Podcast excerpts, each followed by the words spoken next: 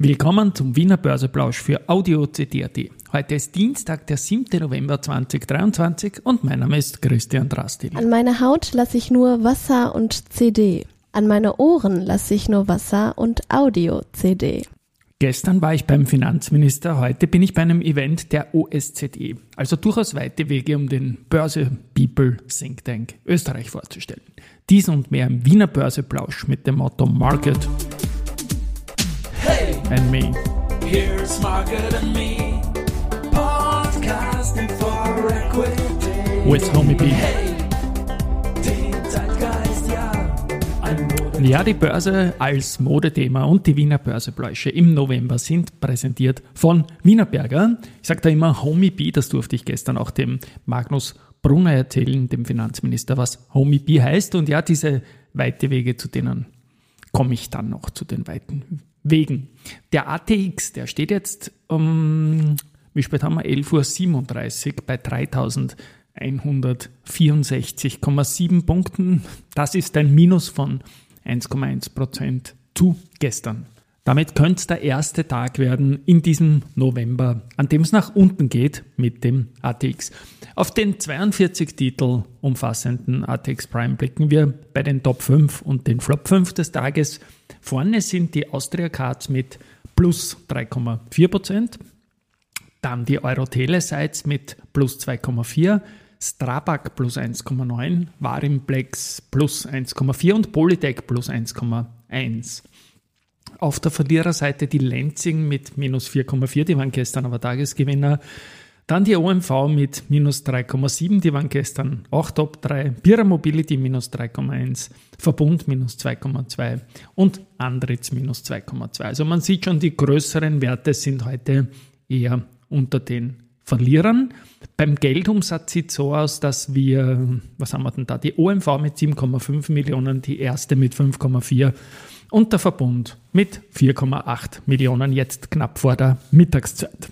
Man hört, ich bin nach wie vor noch ein bisschen außer Atem und verkühlt, weil ich auch sehr viel rumrenne dieser Tage. Jetzt nicht so schnell wie die Leute beim New York City Marathon. Da habe ich mir heute Vormittag Real Life angeschaut auf Eurosport. Die Übertragung, und da musste ich schmunzeln, weil der Sigi Heinrich, also nicht der Peter Heinrich vom Börsenradio, sondern die Eurosport-Legende Sigi Heinrich hat so nebenbei erzählt, dass ihm der Bernhard Lagert, der war einer der besten Mittelstreckler aller Zeiten, in den Nullerjahren immer wieder Aktientipps gegeben hat. Und das kann ich mir so vorstellen. Das ist eine andere Zeit gewesen. Damals, damals hat man das noch nicht über Insta oder so oder über Mails gemacht, sondern der wird ihm wirklich persönlich Aktientipps gegeben haben und ist damit auch gut gefahren und hat gut investiert, wenn man hört, der Herr Lagert. Aber der Herr Sigi Heinrich war nicht affin dafür. Eine kleine Geschichte. Sigi Heinrich ist ein Moderator, wie gesagt, Eurosport. Und wenn der Stefan Raab früher die VOG-WM gehabt hat, wo die Leute in einen Wok die Bobbahn runtergefahren sind, so äh, würde der Sigi Heinrich bei einer Vogue-WM, also Woke, sicherlich nicht gewinnen, weil der sagt einfach, was man sich denkt und ist einfach ein wilder Hund. Ich habe ihn immer wieder kennengelernt äh, bei Sporthilfeveranstaltungen, ebenfalls in den ja, späten Nullern, Anfang der 10er Jahre.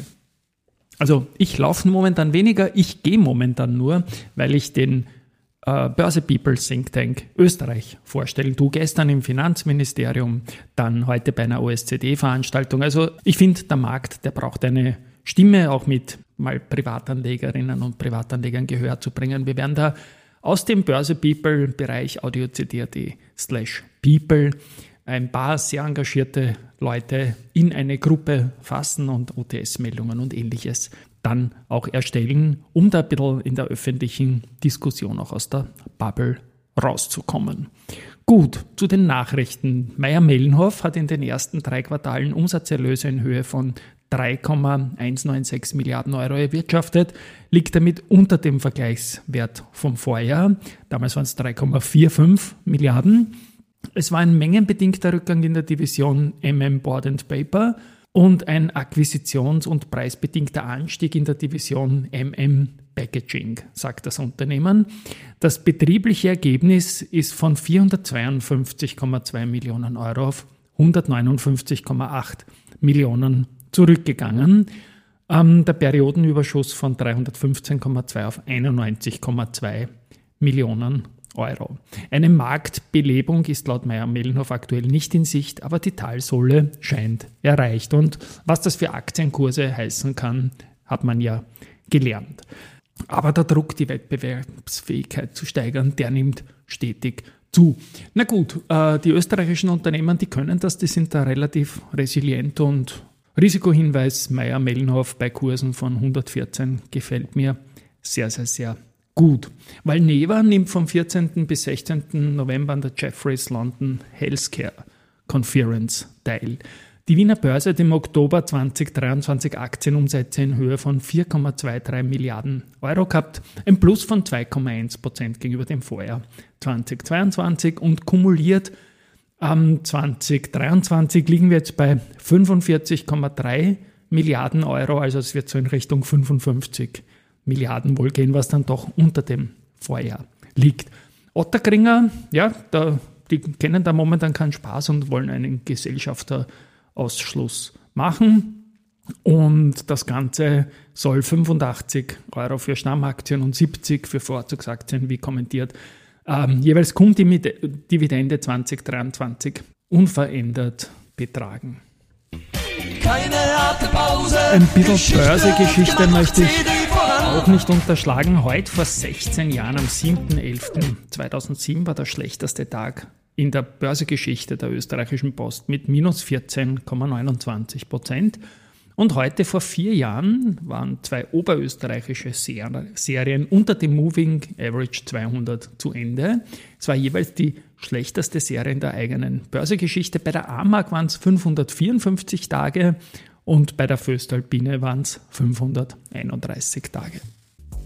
Und zum Schluss noch Research. Die erste Group bleibt bei Kaufen für Contron, geben ein Kursziel von 25 auf 26,5. Nochmal Contron mit bei Kursziel 27 Euro. Jeffreys bei 29 Euro und Haug und Aufhäuser bei 30 Euro. Alles für Contron.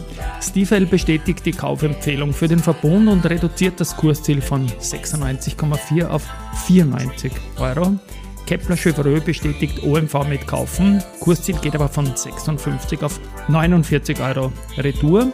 Und Barclays finally zur Raiffeisenbank International mit Overweight.